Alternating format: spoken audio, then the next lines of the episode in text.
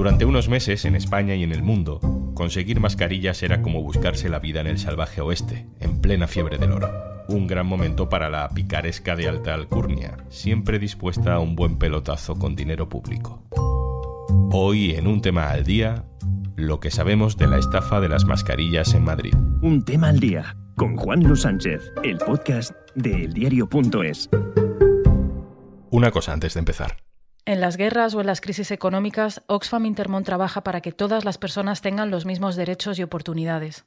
Contigo podemos hacer que la igualdad sea el futuro. Entra en oxfamintermon.org.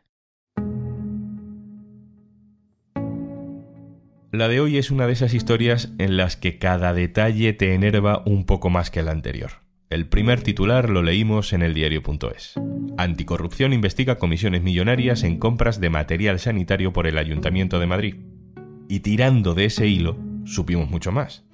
Que en lo peor de la pandemia, marzo de 2020, cuando contábamos los muertos por cientos cada día, dos intermediarios madrileños sin experiencia le vendieron al ayuntamiento mascarillas y otro tipo de material sanitario por 11 millones de euros.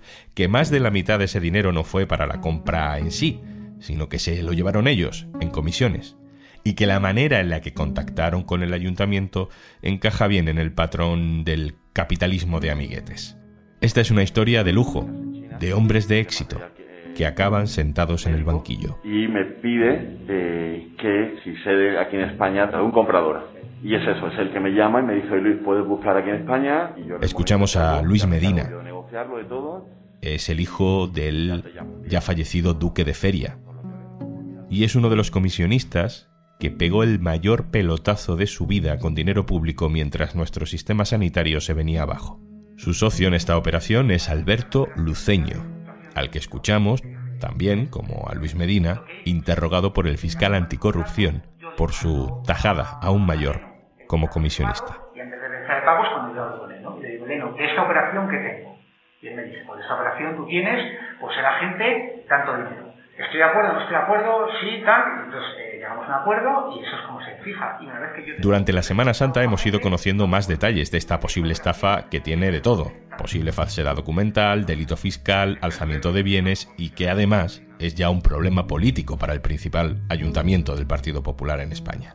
Por si se te ha pasado algo, repasamos lo que sabemos con mi compañero Pedro Águeda que está trabajando en esta investigación en el diario.es desde hace ya más de dos semanas. Hola Pedro. Hola, ¿cómo estáis?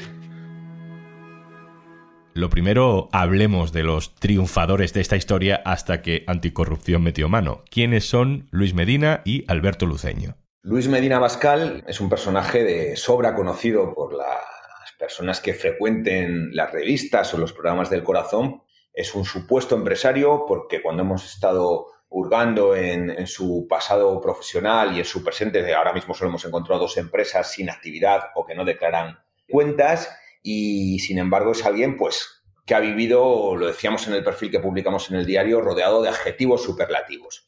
Discreto, elegante, guapo, sin entrar en demasiada profundidad en su vida, más allá de las continuas novias que se le atribuyen y demás, y del pasado familiar, claro, pues una vida de lujo, de exposición y de no sabemos muy bien qué actividad profesional. La hemos descubierto casi gracias a la Fiscalía Anticorrupción.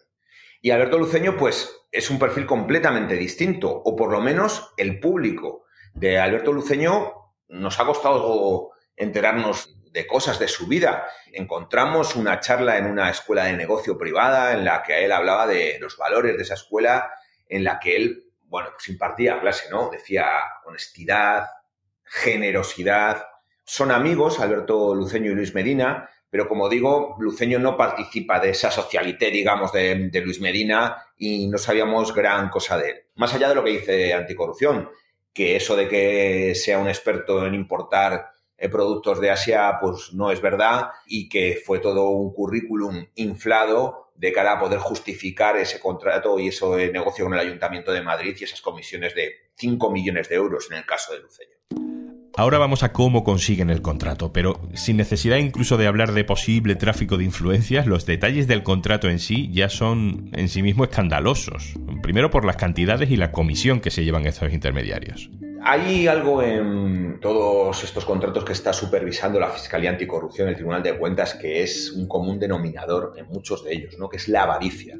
pero la avaricia no es delito. Lo que pasa es que en este caso, anticorrupción cree que eh, Luis Medina y Luceño sí que cometieron delitos porque inflaron artificialmente los precios. No se limitaron a pactar una comisión con el vendedor. De hecho, el fiscal llega a decir que el vendedor estaría dispuesto a haber vendido las mascarillas a otro precio, que Luceño fue el que impuso el precio del Ayuntamiento de Madrid. Ahí está la estafa, ahí y en que los productos que llegaron no eran los comprometidos o eran defectuosos. Inflaron el precio de los productos hasta un 148%. Llegan hasta el 80% de comisiones en algunos de los tres contratos, 60%, 70% de comisiones. Eso es algo que en el comercio es absolutamente irregular y que en este caso además la Fiscalía considera que es ilegal porque se adulteró ese precio. Al final, un millón de euros para Luis Medina y 5 millones de euros para Luceño de comisiones. Y ojo, Luceño engañó a Medina. Medina pensaba que Luceño se había llevado lo mismo que él y como veis, pues quintuplicó esa cantidad. El ayuntamiento ve indicios de una posible estafa, reclama el dinero de vuelta, consigue que le devuelvan parte del dinero, pero ante esos indicios de estafa, ¿denunció ante los tribunales? No, el ayuntamiento nunca ha denunciado. ¿Cómo llegan los comisionistas a tener contacto con el ayuntamiento. ¿Qué papel juega aquí Carlos Martínez Almeida? Carlos Martínez Almeida, el primo abogado del alcalde de Madrid. Aquí se produce una de las grandes contradicciones entre las versiones de los protagonistas, incluido el alcalde de Madrid. Porque el alcalde de Madrid ha dicho que lo único que hace su primo es contactar con su mano derecha, con la mano derecha del alcalde, que le facilita una dirección de correo electrónico genérica, la que se facilitaba a todas las personas que ofrecían material para vender al ayuntamiento, y que así se produjo el contacto, que Luis Medina escribió un par de correos electrónicos donde ponía su teléfono móvil y se le llamó. Sin embargo, Luis Medina no dice eso. Luis Medina asegura que Carlos Martínez Almeida, el primer alcalde, le dio el teléfono móvil de Elena Collado, la alto cargo del Ayuntamiento de Madrid, exsecretaria de Estado en el gobierno de Mariano Rajoy, le facilitó su nombre y su número de móvil, algo que el común de los mortales, incluido todos los vendedores que ofrecían material en ese momento, no podían acceder a ello. Tenemos una persona que quiere hacer negocios con el ayuntamiento y tenemos a otra persona que dice, bueno, espérate, que creo que conozco a alguien que conoce a alguien y resulta que es un primo del alcalde que le pasa el contacto de eh, la persona que gestiona determinadas compras dentro del ayuntamiento y comparten ese contacto. Eh, ¿Por qué eso es delicado? ¿Por qué puede ser problemático, Pedro? Esto lo que denota es que alguien contó con un privilegio. Eh, lo dice la Fiscalía Anticorrupción en su querella. Luis Medina se sirvió de su fama y de su amistad con un pariente del alcalde para acceder al ayuntamiento. Esto es un privilegio, no es ninguna ilegalidad, pero sí habla de cómo se hicieron las cosas, en este caso, en el Ayuntamiento de Madrid. Lo que pasa es que encima este contacto derivó en que dos personas cometieran tres presuntos delitos y que estén siendo investigados en un juzgado, con lo cual esto cambia. Respecto eh, al Ayuntamiento de Madrid y sobre si hicieron algo ilegal o no hicieron algo ilegal, bueno, la Fiscalía Anticorrupción ni el juez imputa a nadie del ayuntamiento, ni funcionarios, ni políticos, ni por tráfico de influencias, ni por prevaricación, pero a buen seguro que las acusaciones populares, la oposición, todos los grupos de la oposición se han personado, los grupos de la izquierda se han personado en la causa, van a intentar que el caso investigue si, además de los delitos que se atribuyen a los empresarios, se puede imputar algún delito a algún político o a un alto cargo del ayuntamiento porque hayan ejercido pues, tráfico de influencias o prevaricación, que son los dos delitos que se atribuyen, pues eso, a los miembros de la administración. ¿Y se supone que el alcalde Almeida estaba enterado o que no estaba enterado de todo este proceso de contacto a través de su primo? El alcalde dice que él sabe que su primo participa en todo esto cuando el diario.es publica hace dos viernes la noticia de que hay una investigación secreta en la Fiscalía sobre las comisiones, en este caso de las mascarillas y el resto de material sanitario. Sin embargo, esta versión es difícil de creer. ¿Por qué? Porque el alcalde sabe hace 17 meses que hay una investigación, porque lo primero que hace la Fiscalía es requerir documentación por cauce oficial al ayuntamiento y citar después al alto cargo, a Elena Collado, que se encargó de cerrar los contratos. Con lo cual, el alcalde sabe que hay una investigación que afecta a Luis Medina, a Alberto Luceño, de mascarillas del ayuntamiento y no sabe nada de la participación de su primo. Parece difícil de creer.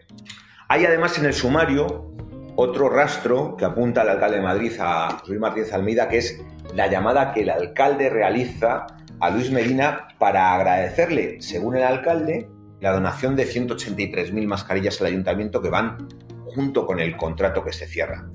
Nosotros sabemos de esa llamada porque cuando empiezan a publicarse las informaciones, el alcalde va racionando la información extra. Y uno de los días dice, yo he hablado con Medina, pero fue para agradecerle simplemente una donación y no recuerdo concretamente cuándo fue, probablemente después del contrato, de que se cerran los contratos. Bueno, también es matizable. Los contratos se cierran el 24 de marzo y menos de 48 horas después el alcalde está llamando a Luis Medina para, según él, agradecerle la donación. Una donación que se produciría tres semanas después. Uno de los detalles que hemos conocido es que esta operación se oficializa de madrugada a través de un grupo de WhatsApp casi improvisado. Mm, Pedro, explícame esto. El mercado asiático, que era el que fabricaba este material sanitario, pues era una especie de mercado persa. Se utilizaba mucho esta expresión. Bueno, en este contexto, el Ayuntamiento de Madrid decide que va a comprar material a través de la empresa funeraria. Porque la empresa funeraria, que es 100% pública, cuenta con líquido y puede pagar el porcentaje que se acuerda con los empresarios que venden el material en ese momento. En este contexto, Elena Collado, la responsable de compras del Ayuntamiento de Madrid, tiene algunas ofertas que hacer, pero claro, tiene que tener el visto bueno del Consejo de Administración de las funerarias. ¿Quién está en ese Consejo de Administración? Los grupos políticos que están en el Ayuntamiento de Madrid. Así que como hay tanta urgencia, como hemos explicado, y tanta prisa, a las doce y media de la noche, de ese 24 al 25 de marzo, montan un grupo de WhatsApp, dicen tenemos mascarillas, tenemos gel, pero hay que dar el visto bueno cuanto antes. ¿Os parece que sustituyamos un consejo de administración en presencial, habitual, por este sistema? Todos dan su visto bueno y lo que se hace es cerrarse así ese procedimiento de compra para decir, oigan, que nosotros compramos las mascarillas con el visto bueno de los grupos de la oposición. Y los grupos de la oposición dicen, bueno, aquella labor de fiscalización no fue la más correcta. Nosotros antepusimos que se comprara material sanitario para salvar vidas por este procedimiento, pero de verdad no pudimos analizar y fiscalizar el proceso de compra. A nosotros no se nos puede hacer corresponsables de esas compras. Pedro, ¿qué hicieron los comisionistas con el dinero público que se llevaron en esta operación?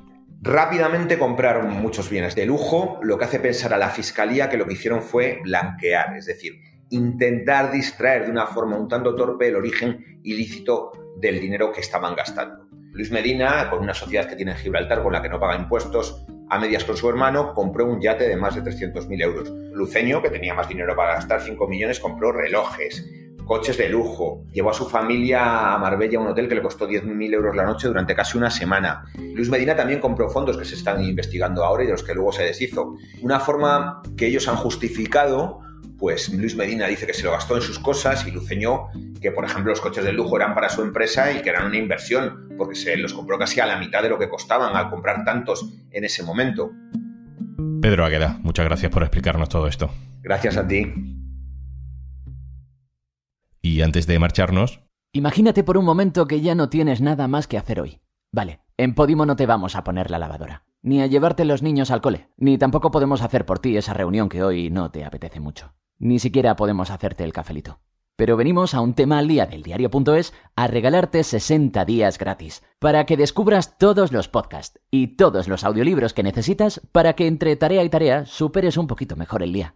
Entra en podimo.es barra al día y prepárate, porque te van a faltar horas para estar al día de todo el contenido disponible en Podimo. Esto es un tema al día, el podcast del diario.es. También puedes suscribirte a nuestra newsletter. Encontrarás el enlace en la descripción de este episodio. Este podcast lo producen Carmen Ibáñez y Zascun Pérez. El montaje es de Pedro Godoy. Yo soy Juan Luis Sánchez. Mañana, otro tema. Un abrazo.